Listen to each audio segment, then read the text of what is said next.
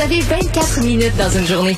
Tout savoir en 24 minutes. Pour s'informer et comprendre en 24 minutes, ici Mario Dumont, en compagnie d'Alexandre Dubé, des studios de Cube Radio, la station d'affaires publique de Québecor. Voici Tout savoir en 24 minutes. Tout savoir en 24 minutes. Cube Radio. Eh ben, le variant Omicron a été au cœur de l'actualité aujourd'hui, notamment lorsque euh, Theresa Tam, l'administratrice en chef de l'Agence de santé publique du Canada, euh, a confirmé que la propagation du variant au sein de la population canadienne avait bel et bien atteint le stade de transmission euh, communautaire. Et selon les projections de la santé publique qui nous avaient été dévoilées un peu plus tôt, le variant pourrait remplacer le Delta dans un laps de temps assez court, avec un potentiel de transmission beaucoup plus élevé encore. D'ailleurs, on voit ce qui se passe au Royaume-Uni, où les cas de Micron doublent à peu près à tous les deux ou trois jours. Chez nous, un peu plus près, en Ontario, ben, selon le plus bilan, selon le, plus récent bilan, oui, on apprenait que 20,8 des cas étaient reliés euh, à Omicron. Demain, d'ailleurs, c'est la, c'est la vitesse, Alexandre. Ah oui, la semaine ah passée, les cas de Micron, c'était des cas éparpillés ici et là, pas assez pour mhm. en faire un pourcentage. Là, c'est 20,8. Les mêmes experts disent en fin de semaine, en, ils disent en fin de semaine, ça va être environ la moitié. Puis quelque part euh, au jour de l'an, ça va être l'ensemble des cas. Ah, c'est rapide, là. Fait qu'Omicron s'installe, ah prend toute la place, et je pense qu'on comprend tous qu'un variant aussi contagieux, euh, là, ce qu'on vient de donner, c'est des proportions, la moitié, mais tout ça survient dans une augmentation importante du nombre total de cas. Importante du nombre de cas. Euh, c'est euh, certainement préoccupant en gardant à l'esprit, bon, peut-être qu'Omicron est moins sévère au niveau des hospitalisations, au niveau des maladies graves, dans une population largement vaccinée encore mhm. plus. Mais à un moment donné, euh, c'est la loi des grands nombres. Là. Tu comprends? Euh, même si le pourcentage, même si le pourcentage de gens qui deviennent très malades ou qui vont à l'hôpital est plus faible, s'il y a dix fois plus de cas, ça va finir par faire du monde pareil. Ouais, et tu parles des hospitalisations parce que François Legault a commenté la situation actuelle. Il disait, ultimement, il va s'en remettre au nombre d'hospitalisations. Pour l'instant, on garde le cap sur le 20 personnes pour les rassemblements de Noël, mais il y aura un point de presse demain euh, de Christian Dubé, du docteur Arruda et du grand Manitou de la vaccination, euh, Monsieur Monsieur Paré. Est-ce qu'il y aura une mise à jour au niveau des chiffres? Parce que là, bon, euh, pour ce qui est de Micron au Québec, on parlait d'une poignée de cas, mais à voir comment les choses se déroulent et se multiplient un peu partout au Canada, euh, Mario, éventuellement ce qui se passe en Europe, ce qui se passe en Ontario va se passer ici? Ben oui. Voilà, pour moi, c'est c'est même pas une question. Donc c'est, il s'agit pas de, de, de paniquer. Je pense pas qu'on va annuler les rassemblements pour Noël. Mais là, accélération, on est un des, on est un des États les moins pressés sur la troisième dose. Euh, vraiment, même une des problèmes, des, un des endroits au Québec les moins pressés sur la troisième dose, les moins pressés sur les tests rapides.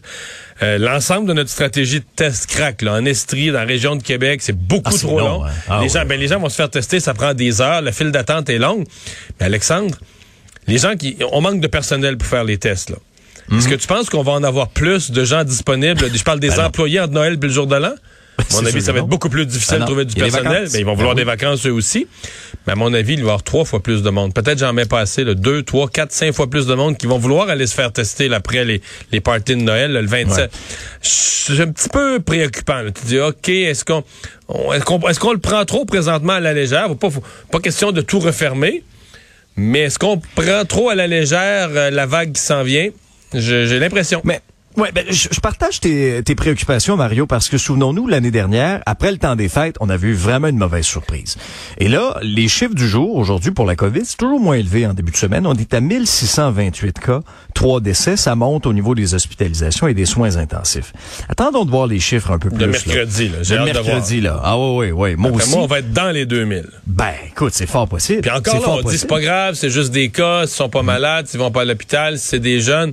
Mais euh, tout à l'heure, euh, il y a un des euh, un des analystes de, la, de la presse qui s'amuse à faire des tableaux tout le temps, qui, aime bien jouer avec les chiffres, puis qui montrait, là, je, viens de le retweeter, oups, la courbe des 60-79 ans. Ce groupe d'âge-là qui était, tu sais, la courbe était flat, flat, flat mm-hmm. depuis 10 jours, à pointe vers le haut, là. Donc, les, on disait, ah, c'est des enfants à l'école qui attrapent la COVID. Après ça, ben, c'est les enfants et leurs parents. La plupart sont vaccinés. Les parents, c'est pas si grave. Mais tout à coup, c'est leurs grands-parents. Puis là, est-ce que du, du, nombre, il y en a des non-vaccinés? Probablement qu'il s'en est échappé quelques-uns, là. Euh, est-ce qu'ils vont être malades, se ramasser à l'hôpital? C'est pas impossible. Si le nombre, s'il y en a deux fois plus, puis trois fois plus, puis quatre fois plus dans les prochaines semaines qu'ils l'attrapent, mais on va ramasser quelques non-vaccinés là-dessus, qui vont probablement se retrouver à l'hôpital. En tout cas, c'est, c'est un portrait qui mérite euh, attention. Justin Trudeau a commenté aujourd'hui pour la première fois l'histoire de cette enseignante qui a été mutée vers une autre tâche, vers un autre poste au sein de son école à Chelsea en Outaouais parce qu'elle portait le hijab euh, en classe. Ça s'est produit le 3 décembre dernier. Euh, donc la dame euh, en question enseignait dans une classe au primaire. Et M. Trudeau a réitéré aujourd'hui, c'est pas une surprise, il l'avait dit dans le passé, là, mais son profond désaccord avec la loi sur la laïcité du Québec.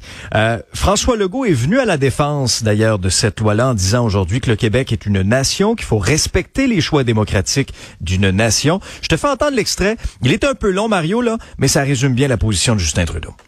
Je suis en désaccord profond avec le projet de loi 21. Je ne trouve pas que dans une société libre et ouverte, quelqu'un devrait perdre sa job à cause de sa religion. C'est important en, dans les, premières étapes, dans le, travail qui se fait maintenant, de pas donner l'excuse d'une bataille entre Ottawa et Québec et de pas donner l'excuse au gouvernement du Québec euh, que c'est de l'ingérence fédérale. Deux choses qui m'agacent un peu. D'abord, on, comprend que M. Trudeau a fait aujourd'hui, on vient d'entendre un extrême, c'était beaucoup plus long que ça, euh, une tirade très, très forte contre la loi 21. Mm-hmm. Euh, c'est vrai qu'il a toujours été contre, qu'il a toujours été cohérent là-dessus, mais il va moins fort euh, quand il est en campagne électorale qu'il a besoin du vote des Québécois. Là. Il était avec ça, on l'aura quand même noté. Un. Deux, euh, il y a une fausseté, là, quand même grave dans ce qu'il dit. Il dit pas, il est pas acceptable dans une société démocratique, je sais pas quoi, qu'une personne perde sa job à cause de sa religion. Et ça, je m'excuse, mais c'est pas exact. La personne n'a pas perdu son emploi à cause de la religion. Euh, elle n'a pas perdu son emploi parce qu'elle est musulmane. Il y a plusieurs, plusieurs musulmanes qui enseignent au Québec. Euh, toutes les musulmanes qui veulent enseigner euh, l'année prochaine, en septembre ou n'importe quand, qui vont graduer, vont pouvoir enseigner. Ce qui n'est pas permis, c'est pendant l'exécution de son travail, pendant qu'elle est devant une classe, donc en position d'autorité, de porter un signe religieux. C'est ça qui est pas permis. Il est tout à fait permis pour des gens de toutes les religions d'enseigner. D'ailleurs, plusieurs, on nous dit qu'il y a même des musulmanes qui ont décidé d'enlever leur voile, qui continuent à le mhm. porter à d'autres moments dans la société, mais qui l'enlèvent pour enseigner. Euh, puis il s'est rien passé. ils, ne se sont pas évaporés devant le groupe. Là. Tout a été correct. Tout est bien passé. Là. Donc, euh, c'est euh, ça, il faut quand même le dire. ce qui est en jeu, c'est le port d'un. Quand tu es en position d'autorité, au nom de l'État, devant un groupe où il y a des gens de toute religion, tu portes pas de signe religieux, c'est ça qui est demandé on peut être d'accord ou pas d'accord. À l'Assemblée nationale, on a eu un débat là-dessus, euh, un débat qui a été sain, c'est bien fait. Les libéraux, Québec solidaire, se sont exprimés contre, mais à la fin, euh, c'est la CAQ qui est un gouvernement majoritaire. Le PQ a voté pour aussi, donc il y a deux partis sur quatre qui ont voté pour. La loi a été euh, adoptée. Et voilà, à partir de ce moment-là, la loi s'applique. Et c'est un peu ridicule, je m'excuse auprès des politiciens fédéraux, mais il aurait dû s'exprimer plus vivement quand il y a eu le débat à l'Assemblée nationale au printemps 2000, 2019, il aurait dû s'exprimer. Là, la loi est adoptée, ça fait deux ans. Ça fait deux rentrées scolaires qu'on vit avec la loi, qui vont très bien, où on parle même pas de ça à la rentrée. Euh, là, on a un premier cas, parce qu'une commission scolaire a fait une chose un peu bizarre, a présumé la, commission scolaire s'est dit, d'après moi, on va gagner en cours, que la loi, elle va sauter, puis on va voir. Fait qu'ils ont, présumé, puis là, la cour n'a pas pris la décision à laquelle ils s'attendaient. Donc, la personne qu'ils avaient embauchée devenait en irrégularité par rapport aux lois. C'est ça. Et là, doivent lui montrer ni plus ni moins que la porte, ou en tout cas, la, elle n'a même pas perdu son emploi, on l'a réaffecté, exactement, on l'a réaffecté, mais, pas chez elle. Doivent, doivent la retirer d'une classe. Hmm. Donc, euh, c'est une grosse histoire à propos de rien. Tu peux débattre d'une loi au moment de son adoption, mais tu ne peux plus débattre de l'application d'une loi une fois qu'elle est votée par le Parlement. Deux autres incontournables, Mario, euh, sur la scène fédérale. Euh, D'abord, le Canada qui a présenté là, cet après-midi des excuses publiques à ses militaires, à ses vétérans qui ont subi des préjudices euh, en raison de comportements inappropriés de nature sexuelle dans les forces armées canadiennes. Et ce sont des excuses qui venaient en trois temps. Euh, D'abord, euh, la ministre de la Défense nouvellement nommée, Anita Annan, qui s'est exprimée au nom du gouvernement. Le chef d'état-major de la Défense le fait pour l'armée et la sous-ministre de la Défense nationale le fait pour euh, le ministère. Ça survient dans un contexte où quand même 19 000 réclamations ont été soumises euh, euh, avant le, le, 24 novembre dernier. C'est dans la foulée d'un accord d'un règlement de 600 millions de dollars.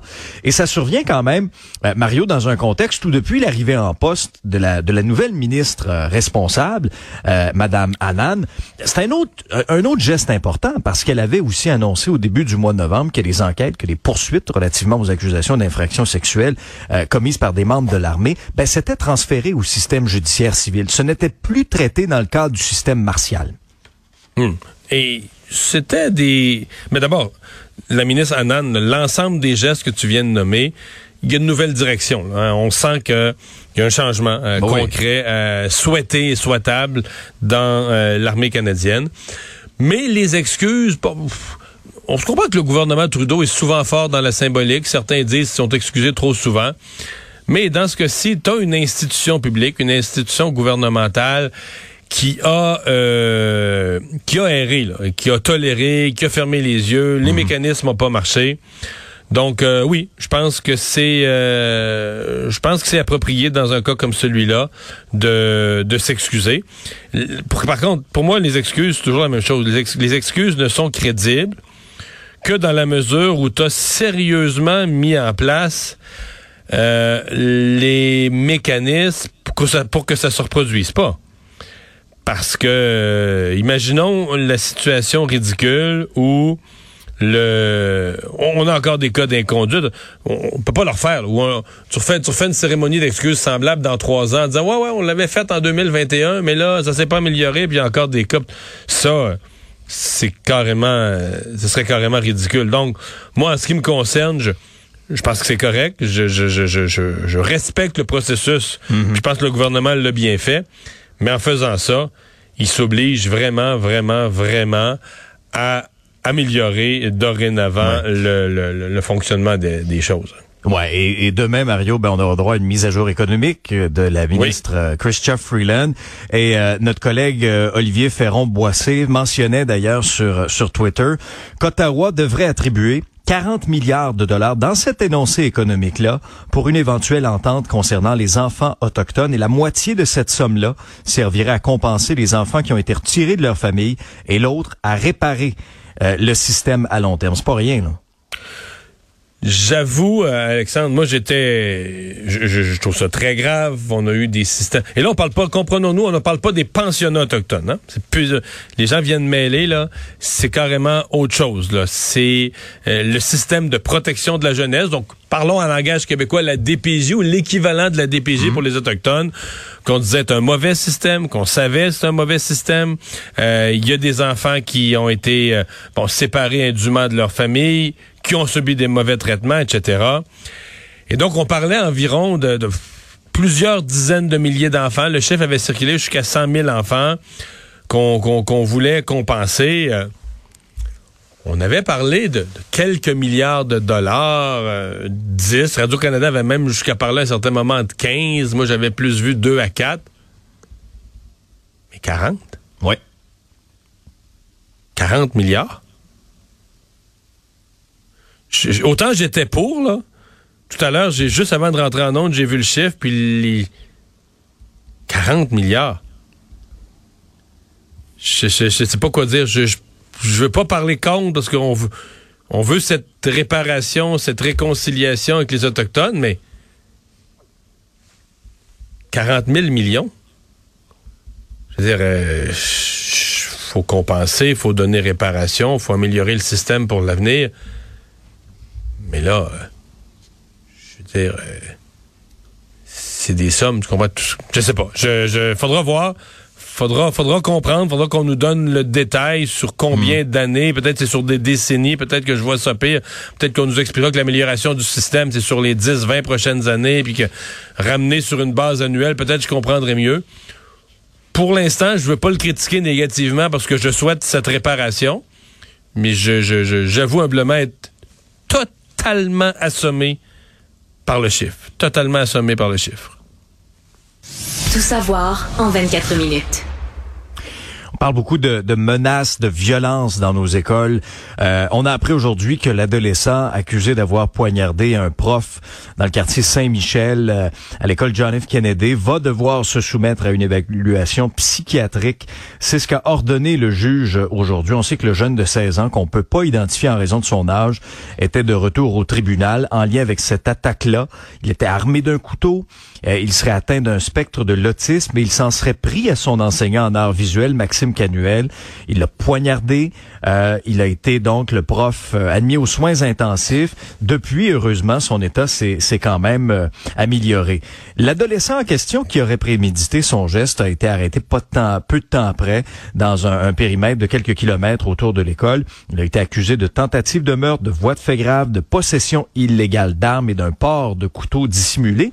Et parallèlement parallèlement tout ça, on apprenait aussi euh, ce matin l'arrestation euh, de six adolescents arrêtés par les policiers qui sont âgés entre 13 et 17 ans, euh, reliés avec toutes sortes de menaces proférées contre des écoles sur les réseaux sociaux. Aujourd'hui, c'était l'école Louis-Philippe Paré à Châteauguay qui a dû être fermée. On était sur les dents aussi à l'école secondaire Cavalier de la Salle aujourd'hui. Un phénomène, Mario, où ce qui est des menaces sur les réseaux sociaux qui prend de l'ampleur. Ben, il faut tout dire parce qu'il faut relier ces événements-là. L'idée des menaces ou à une autre époque, là, partir l'alarme de feu, pas faire son examen parce que t'as pas assez étudié. Pis, ouais, euh, on, a on, a déjà vu ça. On a déjà vu ça. puis bon, ben, la, la, méthode moderne, c'est tu mets une menace sur les réseaux sociaux, puis on ferme l'école, puis tout ça. C'est extrêmement grave, c'est un méfait. Euh, il faut que ce soit puni. Puis en même temps, on avait tendance à jamais prendre ça au sérieux. Ben, ah, ça, c'est des, des c'est du, du cabotinage. Euh, quand des menaces envers une école arrivent dans la semaine où un enseignant a été physiquement poignardé, entre les côtes, dit-on, c'est ce que les rapports de presse disaient. Ouais. Je suis un service de police ou je suis un directeur d'école, moi. Euh, tu peux penser à 99,9 ça a l'air d'une grosse menace, une grosse connerie.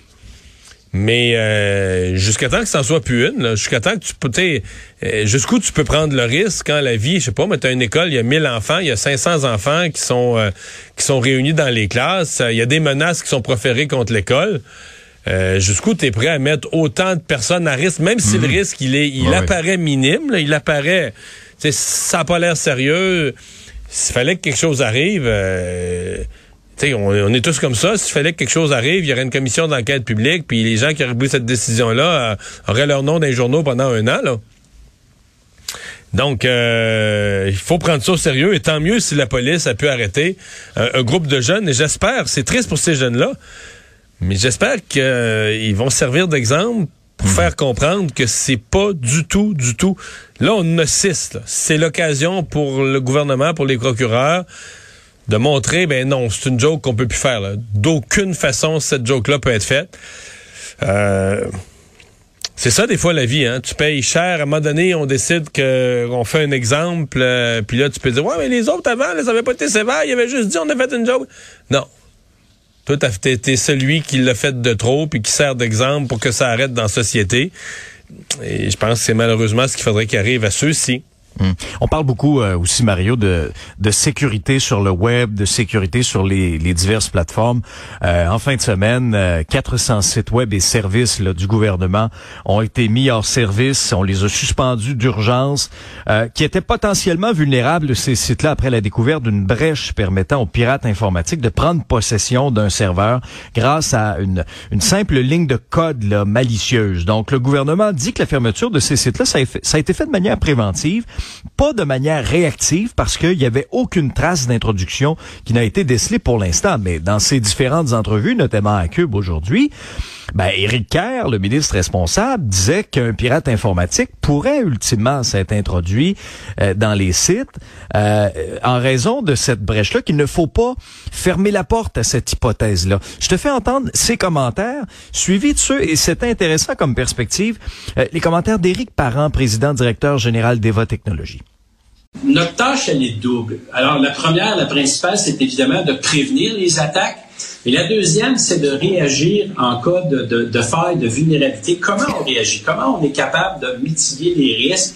Et là-dessus, moi, je suis très fier des équipes qui sont à pied d'œuvre depuis vendredi. Puis, euh, il n'y a, pas, de jour, il n'y a pas d'heure. Tout le monde est au travail pour s'assurer qu'on sécurise nos, nos, systèmes. La réaction a été très rapide et c'est probablement la raison pour laquelle aujourd'hui, on n'a pas à déplorer d'attaques et de vol de données. C'est pas un problème de consommateurs, c'est un problème de gouvernement, c'est un problème d'infrastructure. L'identité numérique, à titre d'exemple, pourquoi qu'aujourd'hui, c'est encore critique que je protège mon numéro d'assurance sociale qui a été, il y a eu des fuites et des brèches euh, depuis longtemps. Ces numéros-là, en réalité, sont plus confidentiels. Même chose avec ma date de naissance. Plein de gens, tout le monde sait ma date de naissance, là, toutes mes amis, de toute façon. Euh, il y a des gens, il y en a qui vont la publier sur Facebook. Mais c'est ces morceaux-là qu'on peut utiliser pour faire du vol d'identité. Alors, c'est ça qui est le ridicule dans tout ça. Ben, euh, on c'est difficile, hein? Comme, comme citoyen, on est bien petit euh, et peu compétent là-dedans. Forcé de dire bon ben tant mieux si notre gouvernement a été plus prudent que moins. Euh, tenter de dire bon c'est ce qu'il fallait faire. En tout cas, on peut pas. On, je pense pas qu'on va reprocher au gouvernement d'être trop prudent en cette matière-là. Mais pour le reste, moi je, je, je vais toujours là exceptionnellement au Québec là par hasard, dans le Conseil des ministres, il y a un ministre qui est vraiment un spécialiste de ça, là, de l'informatique. Ouais. Mais c'est rare, hein? Mm -hmm. Euh, généralement, mais ben, c'est rare. Généralement, dans les mmh. conseils des ministres, t'as personne qui est spécialiste de ça. Donc, même le ministre comprend pas vraiment. Tu sais, il est obligé de se fier à des experts. Comprend pas vraiment la matière elle-même avec laquelle il, il, travaille. On y explique, on y vulgarise, mais il prend des décisions administratives, mais basées sur une compétence qu'il n'a pas à fond. Donc, euh, voilà, on se, on se soumet humblement, mais en se en, en s'inquiétant. Tu sais, moi j'ai quelques quelques événements des dernières années qui m'ont laissé là, euh, l'hôpital en Georgie euh, qui avait subi une attaque informatique, euh, qui a dû pour sauver ni plus ni moins la vie de ses, de ses patients ouais, payer ouais, la ouais. rançon là. C'est vrai. Payer la rançon. C'est vrai. C'était pas un million, quelque chose du mm -hmm. genre? Donc on a quelques exemples comme ça, mais que veux-tu? On se on se rabat, on se fie sur nos gouvernements et on se rabat sur leur, euh, leur, leur, leur compétence pour nous protéger. Mais tu sais, le gouvernement, là, c'est un organisme qui est pas vite en affaires, qui est long à se retourner. C'est pas des belles qualités en matière d'informatique, ça. Là. Les éducatrices euh, en CPE étaient de retour au travail aujourd'hui puisque la grève est terminée. Euh, en fin de semaine, euh, celles affiliées à la CSN et la CSQ ont accepté à plus de 90% En fait, c'était pratiquement au même niveau que, que le pourcentage d'appui pour les mandats de grève, là, hein, Mario? Ouais. L'entente de principe conclue avec, avec Québec, une entente qui prévoit entre autres des augmentations salariales de 13 à 18% pour les éducatrices qualifiées et spécialisées et des augmentations de 8 à 12% pour les autres types d'emplois. Et ceux qui ont poussé tout un soupir de soulagement aujourd'hui, c'était les parents. Nos collègues en ont rencontré quelques-uns ce matin. Soulagé de retourner enfin à la garderie. Euh, ça n'a pas été facile. Ça n'a pas été facile. ça nous a mis pas mal dans le trouble. Ça va bien, on est très contents. C'était difficile ces derniers jours avec la grève des CPE, mais on est content que ça, ça s'est réglé. Moi, ma conjointe était infirmière, donc euh, c'est le, le tempo est assez élevé là. Ouais. Euh, dernier souhait là-dessus, alors que ça se termine. Mm -hmm. euh, ça a été euh, le secteur des, des, services de garde, un secteur de relations de travail très, très, très difficile. Là, on vient d'avoir ces grèves, mais depuis des années, ah des oui. grèves, des menaces de grève, des journées de grève. J'espère du fond du cœur que le rattrapage, finalement, parce que c'est quand même des augmentations importantes qui ont été obtenues sans précédent, J'espère que ça va signifier une paix syndicale pour quelques années, que les parents n'auront pas toujours, toujours à vivre avec cette menace. Et en quelques secondes, euh, il y a encore des clients d'Hydro-Québec qui n'ont oui. pas de courant à cette heure-ci? Oui, ah oui, euh, je regarde à l'instant plus de 14 000 clients euh, d'Hydro-Québec là dans différentes régions du Québec. Les plus touchés présentement, on parle de la Montérégie, des Laurentides et la Naudière. Ça fait suite à ces vents violents là, qui ont soufflé sur la province en fin de semaine. Ouais, là, on parle de gens qui n'ont pas d'électricité depuis quand même une coupe de jours. Merci Alexandre. Résumer l'actualité en 24 minutes, c'est mission accomplie.